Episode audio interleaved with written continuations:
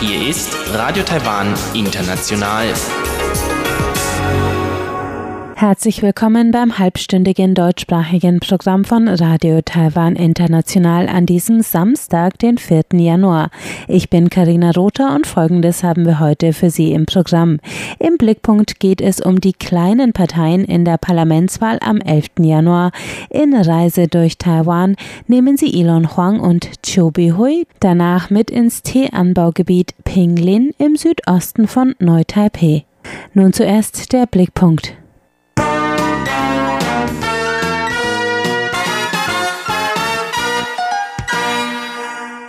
Am 11. Januar entscheiden die taiwanischen Wähler, wer für die kommenden vier Jahre in Taiwan Politik machen wird. Die Präsidentschafts- und Parlamentswahlen werden vor allem zwischen den beiden großen Volksparteien der Democratic Progressive Party DPP und der Kuomintang KMT ausgetragen. Sie stehen für die zwei politischen Lager in Taiwans Parteienlandschaft, dem Grünen, das seine taiwanische Identität betont und eine starke Abgrenzung zu China vertritt, und dem Blauen, das Taiwan vor allem als Republik China versteht und das besonders in wirtschaftlicher Hinsicht stärkere Kooperation mit der Volksrepublik China verfolgt. Die grüne DPP hat für die Präsidentschaftswahlen ihre Kandidatin, die amtierende Präsidentin Tsai Ing-wen, ins Rennen geschickt, die blaue KMT ihren Kandidaten Han Kuo-yu. Aber es gibt noch einen weiteren Präsidentschaftskandidaten, James Song, und insgesamt 17 weitere Parteien, die auf der Direktwahlliste für Parlamentarier stehen. Drei davon wollen wir heute vorstellen. Ziel der kleinen Parteien ist es, mindestens fünf Prozent der Stimmen zu erhalten, um so Abgeordnete ins Parlament entsenden zu können. Bei den letzten Parlamentswahlen 2016 gelang das zwei Parteien, der volksnahen Partei PFP mit drei und der New Power Party NPP mit fünf Sitzen. Die volksnahe Partei hat dieses Jahr erneut einen eigenen Präsidentschaftskandidaten aufgestellt, den Politikveteran James Song. Es ist sein fünfter Präsidentschaftswahlkampf. Er will damit den Anliegen der PFP eine größere Plattform geben. Die Partei, die in den frühen 2000er Jahren noch 15 bis 20 Prozent der Stimmen erhielt, steht für eine enge kulturelle und wirtschaftliche Kooperation mit China. Langfristig verfolgt sie eine Vereinigung mit China unter den passenden Vorzeichen und steht jeglichen Unabhängigkeitsbestrebungen in Taiwan entschieden ablehnend gegenüber. Als derzeit viertstärkste Kraft im Parlament muss sie in den Wahlen beweisen, dass ihre Botschaft im Taiwan der Gegenwart noch zukunftsfähig ist. Die New Power Party steht im starken Kontrast dazu für eine tiefgrüne, sprich unabhängigkeitsbefürwortende Politik. Die Partei ging 2015 aus der Sonnenblumen-Studentenbewegung hervor und macht progressive junge Politik. Bei den letzten Wahlen kooperierte sie mit der DPP, um die grüne Mehrheit im Parlament zu sichern. Im Gegensatz zur DPP setzt sich die NPP aber nicht für Wirtschaftsliberalismus grüner Couleur ein, sondern steht für Menschenrechte und eine inklusive starke Sozialpolitik. Ein Schwerpunktthema in der letzten Legislaturperiode war die Legalisierung gleichgeschlechtlicher Ehe. Ihre Zukunft nach der kommenden Wahl ist jedoch eine unsichere, da sie sich nicht eindeutig zu einer strategischen Kooperation mit der DPP durchringen konnte und darüber einige prominente Gesichter verloren hat, allen voran Gründungsmitglied und Rockstar Freddie Lim. Neu in den Rängen der Parteipolitik ist die dieses Jahr gegründete taiwanische Volkspartei TPT. Ins Leben gerufen von Taipeis Bürgermeister Ke Wen-je will die Partei für einen Kurs jenseits von Grün und Blau stehen. Die TPT verspricht wirtschaftliche Entwicklung und korruptionsfreie Politik jenseits der unlösbaren Frage von Unabhängigkeit oder Vereinigung mit China. Dafür hat sie sich selbstbewusst mit 28 Direktwahlkandidaten aufgestellt. Ob die Wähler der TPT zustimmen, dass es eine Position jenseits von Grün und Blau geben kann, wird sich am 11. Januar zeigen.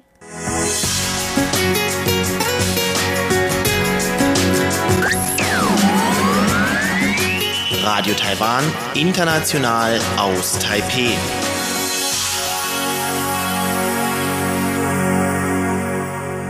Es geht weiter mit Reise durch Taiwan und Chobi Hui und Elon Huang, die Sie heute mitnehmen auf einen Ausflug nach Pinglin. Das ist ein Teeanbaugebiet im Südosten von Neu-Taipei City.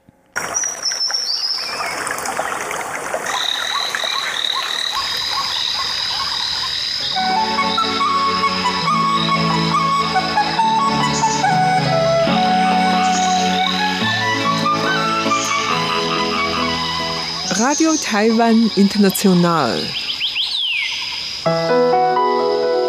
Reise durch Taiwan.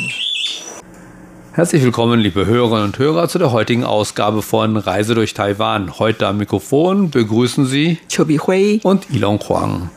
Ja, Bihui, wo gehen wir heute hin? Nach Pinglin. Nach Pinglin. Ja, man kann einen Tagesausflug nach Pinglin machen. Ja. Und ich war erst vor kurzem dort mit meiner Schwägerin und wir haben vieles Schönes gesehen.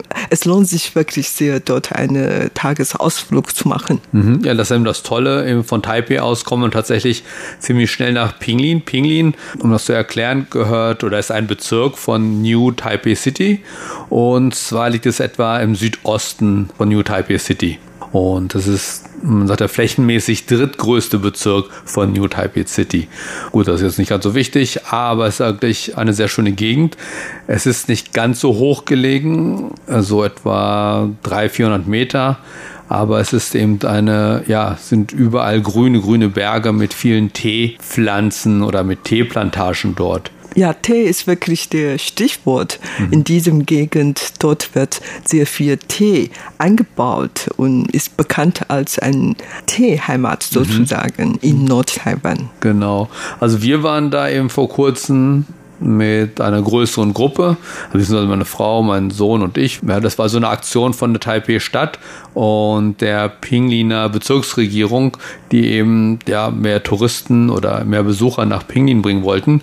Da haben wir uns dann eben am Bahnhof, am Hauptbahnhof hier in Taipei getroffen und sind in kleinen Bussen dahin verfrachtet worden, so ungefähr so Zehnerbusse Unsere Gruppe war vielleicht so 30 Leute groß und muss zugeben, es war ein bisschen chaotisch, weil die Leute, die das so organisiert haben, äh, weil das war wohl auch eher eine etwas neuere Aktion. Das heißt, viele Leute, die damit an der Organisation beteiligt waren, die wussten nicht genau, wer jetzt was wann machen soll.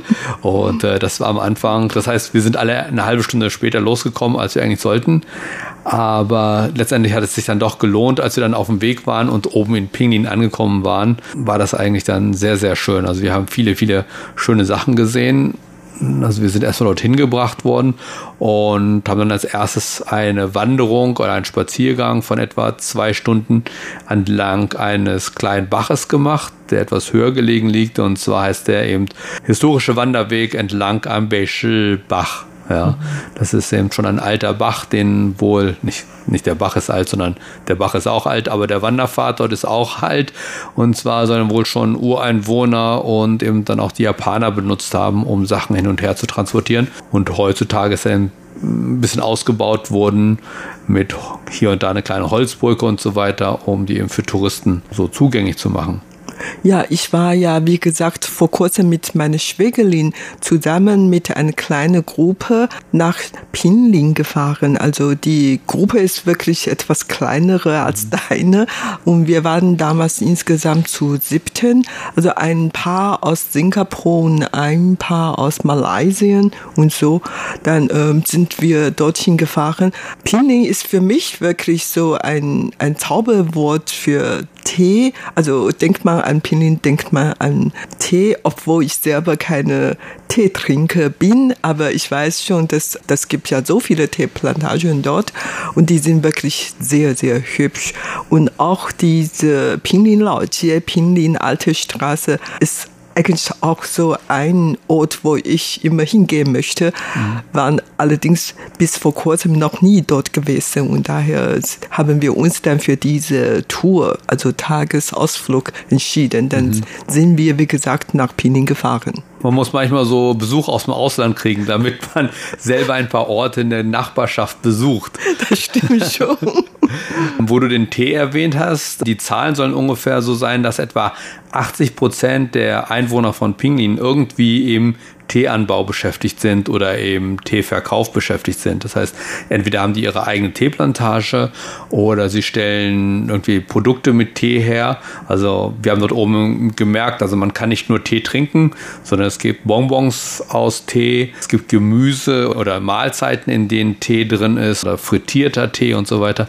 Und wie gesagt, 80 Prozent der Einwohner Pinglins sind im Teeanbau oder im Teeverkauf, Teeproduktion beschäftigt. Und der bekannteste Tee von dort oben soll eben der Baozhong-Tee sein. Und das so ein bisschen zu erklären, das ist ein leicht fermentierter Tee. Da gibt es einmal den Grüntee, der ist nicht fermentiert. Und dann gibt es den Oolong-Tee, der ist stärker fermentiert, aber auch nicht ganz fermentiert. Und dieser Baozhong-Tee aus Pinglin, der liegt eben mit 30% Fermentierung ungefähr so dazwischen. Ne? Also das heißt, er ist nicht ganz so stark, aber ein bisschen stärker als der grüne Tee. Ja, wie gesagt, ich bin selber kein Teetrinker. Allerdings, wenn ich schon mal taiwanische Tee trinke, trinke ich eigentlich eher gerne Oolong-Tee. Mhm. Aber Baozong-Tee oder überhaupt in ganz Nord-Taiwan wird eigentlich eher so Baozong-Tee eingebaut. Ja, zum Beispiel, wenn man mit dem Gondola über Zoo hochfahren zu den Maokong, da wird auch Baozong-Tee angebaut. Mhm. Ja, dort trinkt man auch Baozong-Tee. Genau, das ist die spezielle Teesorte hier aus Nord-Taiwan, die nicht ganz so hoch angebaut wird, wie zum Beispiel der Gaoshan-Cha vom Ali-Berg und so weiter. Dieser Tee hier wird ungefähr so auf Höhen, habe ich gelesen, zwischen 200 und 400 Metern angebaut. Und ja, wie gesagt, das ist eben das wichtigste Geschäft dort oben, wichtigste Arbeits- oder Beschäftigungsmöglichkeit, eben der Tee dort in Pinglin. Wie gesagt, wir sind dann eben ja, am Fluss entlang gegangen oder am Bach entlang marschiert. Da hat die Reiseleiterin uns jede Menge von der Geschichte erzählt, aber auch ja, von der Natur dort. Sie hat uns die verschiedenen Bäume und Pflanzen dort erklärt. Sie hat uns da erklärt, was für Fahne es da gab und so weiter und Fahne und Palmen und so weiter und ein bisschen die Unterschiede da erklärt und die verschiedenen Bäume und das Ganze, dieser Pfad ist vielleicht nicht so spektakulär, weil es eben nicht so hoch ist, aber es ist ein sehr malerischer Pfad, also immer am Bach entlang. Hier und da weitet sich der Bach so ein bisschen aus zu so einem nicht ganz See, aber eben so ein bisschen breiter, wo da sich dann die Sonne drin spiegelt. Das ist eine sehr ruhige Atmosphäre und ähm, ja, das ist sehr schön dort. Ja, ich bin nicht auf diese Wege, Wanderungswege gegangen, aber das kann ich wirklich dann bestätigen, dass diese Reise, diese Wanderung äh, sehr schön sein sollte, weil diese Bach wirklich sehr schön ist und auch das Wasser dort sehr sauber ist und irgendwie gibt es dann verschiedene bizarre Steine und so weiter. Mhm. Sieht wirklich sehr schön aus. Und vor allen Dingen entlang dem Fluss wurden dann viele Häuser gebaut und manche Häuser sind fast äh, ins Wasser reingerückt, so dass man unten noch Säule extra ins Wasser reinbauen müssen und das mhm. sieht auch sehr schön aus. Ja. Du hast jetzt nicht die Wanderung am Bach entlang gemacht, aber du und deine Schwägerin, ihr seid auf eine ganz besondere Teeplantage gebracht ja, worden. Und diese Teeplantage hat einen schönen Namen, heißt Bagua. Und Bagua ist so, wie kann man dem erklären? Ein religiöser Begriff aus genau. dem Yin Yang und so Bagua etwa mhm. ungefähr in diese Richtung. Auf jeden Fall, die sind so schön eingebaut. Also wirklich eine ganze Reihe eine Schicht nach dem anderen Schicht, dann insgesamt, was weiß ich, 30 so am Hang, ne? am Hang, ja. ja. Und sieht wirklich sehr schön aus. Mhm. Und vor allen Dingen aus den etwas oberen Plattformen, da kann man wenn das Wetter schön ist, noch Sonnenuntergang gut beobachten. Mhm. War wunderschön, wirklich. Ja. Wie gesagt, es ist etwas hoch angelegt und daher herrschte immer Nebel und ist auch oft regnerisch. Aber mhm. wenn die Sonne scheint, dann ist dort wirklich wunderschön. Ja, und auf den Fotos, die ich da von dir gesehen habe, sieht man im Hintergrund auch noch einen See und im See ist dann auch so eine Halbinsel drin. Das sieht dann eben spektakulär aus. Ja, ja genau, genau. Das muss ich wirklich nochmal betonen. Und dieser Ort heißt Qiandaohu, Tausend Insel. See. Mhm. Das heißt, also in diesem See gibt es wirklich gibt es keine wirkliche tausend Insel, aber es gibt ja so große und kleine Inseln und sie sieht wirklich wunderschön aus. Und aus einem Hintergrund, da kann man wirklich einen schönen Blick auf alle diese Inseln sehen. Ja, vor allen Dingen, wenn das Wetter schön ist, widerspiegelt die Sonnenscheine und sieht wirklich wunderbar aus. Mhm. Und in China gibt es auch einen Ort, heißt Qiandaohu, tausend Insel See. Und das ist ein der schönsten, bekanntesten Tourismusattraktionen in China. Mhm. Und in Taiwan haben wir eine mini tausend insel see Mini-Ausführung. Ja, ist zwar sehr klein, aber sieht wirklich sehr schön aus. Es lohnt sich auf jeden Fall einmal eine Reise dorthin zu machen. Und ich weiß nicht, wie ihr euch dann verpflegt habt. Also wir sind dann am Bach entlang gegangen und dann äh, wieder zurückgekommen. Dann hat uns die Reiseleiterin noch kurz durch eine Themenplantage geführt. Übrigens viele Sachen oder einige Sachen sind auch aus der japanischen Zeit dort. Das heißt, wir haben an dieser einen Teeplantage, wo sie uns etwas über die Teeproduktion erklärt hat, auch noch eine alte japanische Polizeistation gezeigt, die jetzt nicht mehr als Polizeistation benutzt wird, aber eben ja noch so ein bisschen zum Angucken da ist. Das ist auch teilweise dann eben sehr interessant, wenn man eben ja auch ein bisschen von der alten Geschichte noch mitkriegt. Und dann sind wir durch die Teeplantage gegangen und haben ein bisschen mehr über eben Teeproduktion und Teeanbau gelernt und dann ging es zum Mittagessen, das gehörte mit zu der Tour dazu. Da waren wir dann eben in so einem Restaurant mit lauter runden Tischen. An jedem Tisch saßen so zehn Leute und dann wurden eben zehn verschiedene Gerichte aufgetischt. So Suppe. Darf ich, Suppe, so, darf ja. ich mal raten, ja. was ihr zum Essen bekam? Ja. Vielleicht Teehun oder Teehinte. Ja, ganz erstaunlich. Also, das habe ich mir vorher auch nicht gedacht. Also für mich, ich habe immer Tee nur getrunken. Aber da habe ich dann tatsächlich damit gekriegt, eben, das habe ich am Anfang ja auch schon erwähnt, dass man eben viel mehr Sachen machen kann mit Tee. Und dann eben bei dem Mittagessen, da waren eben in vielen Gerichten eben beim Huhn oder so, war dann auch irgendwie Teeblätter mit untergemischt. Und, ein Gericht, genau. Und ein Gericht war aber tatsächlich nur Teeblätter. Es gibt äh, so frittiertes Gemüse, das heißt Gemüse sei es Pilze oder Bohnen oder süße Kartoffeln, die sind in so einem Teig eingewälzt und dann werden die frittiert. Und hier hat man das halt mit Teeblättern gemacht. Dann mhm. haben wir halt frittierte Teeblätter zum Essen gekriegt. Hat dir geschmeckt? Hat auch gut geschmeckt, ja. so.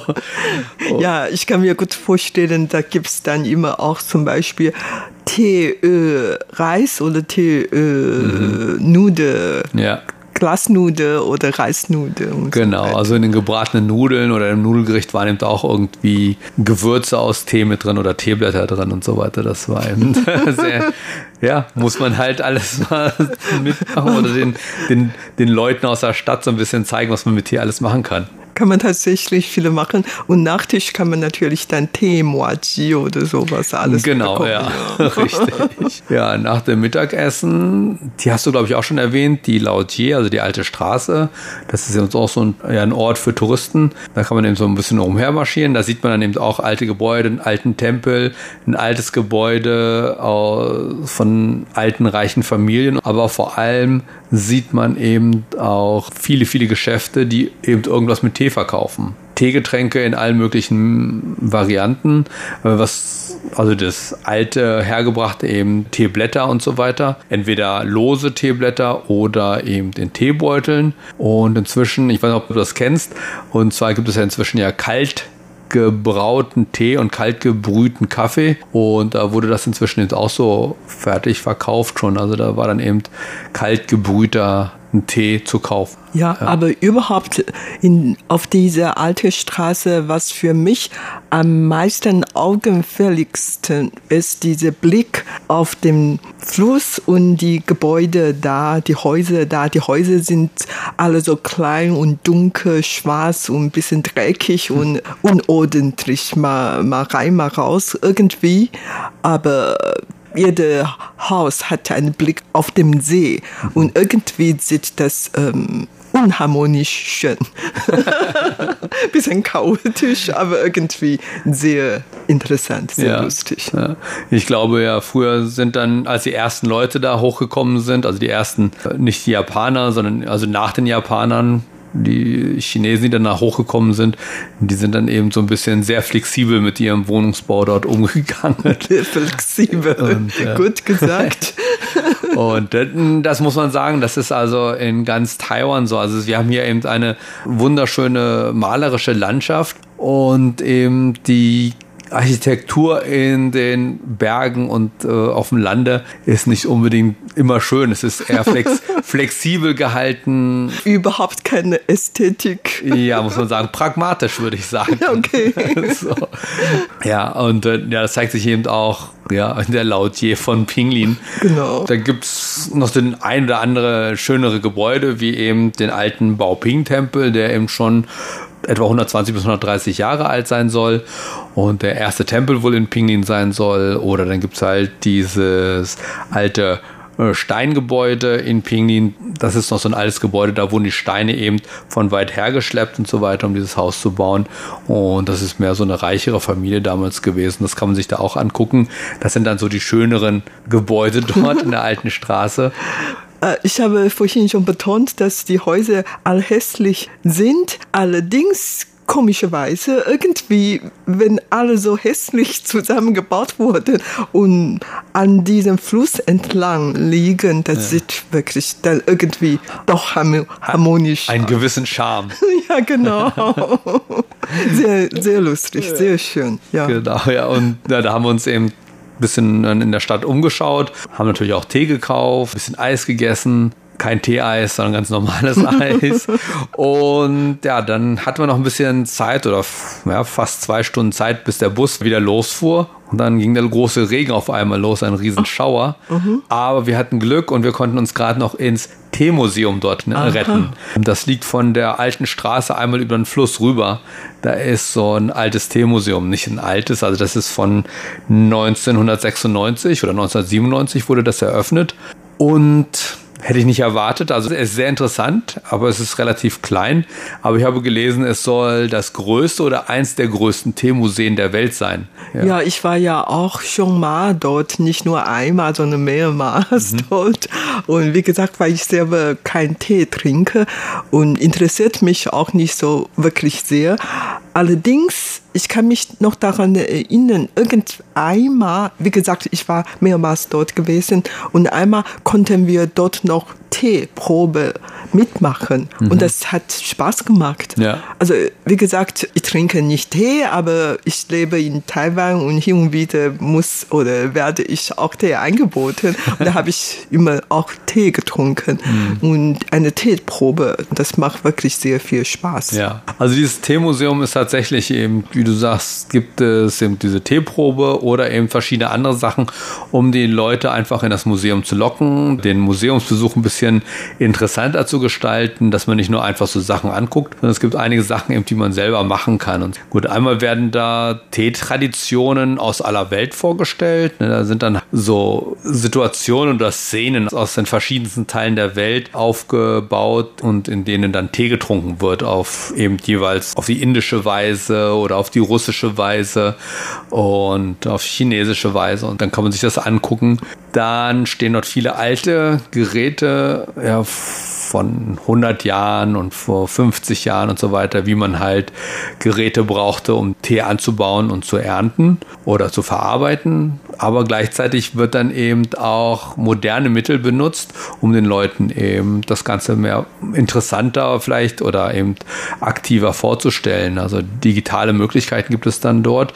Einmal wird eben auf digitale Weise dargestellt, wie Tee gepflanzt wird, geerntet wird und so weiter. Und zwar kann man das dann selber nachmachen.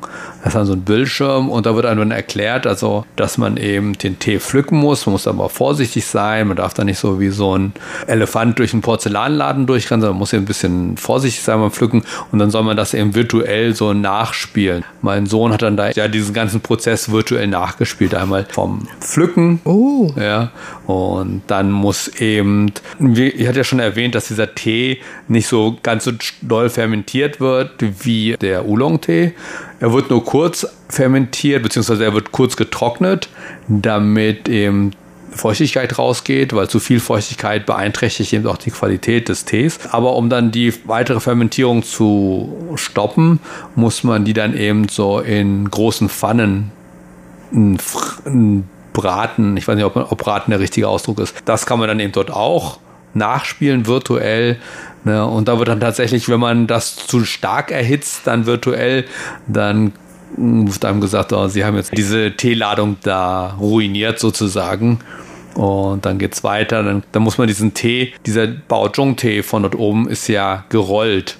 Und da wird gerollt, indem man halt die in große Tuchsäcke einpackt und dann knetet. Und dadurch kommt diese gerollte Form zustande. Und das kann man eben dort auch virtuell darstellen oder virtuell nachmachen. Und ja, alles hat man so eben nachgemacht, hat diesen Sack dann virtuell dort geknetet. Und das war ganz lustig. Und dann ganz zum Schluss, wenn man dann eben den Tee fertig gekriegt hat und der ist dann verkaufsbereit, konnte man dann eben auch noch seine eigene Teedose herstellen, also virtuell eben auch nur herstellen. Also man konnte keine Teedose mitnehmen, aber man konnte am Computer eben so eine Teedose äh, mit einem mit einem Namen. Was für einen Namen wollte man diesem Tee geben? Aha. Was für ein Bild? Was für Farben sollte diese Teedose haben und so weiter.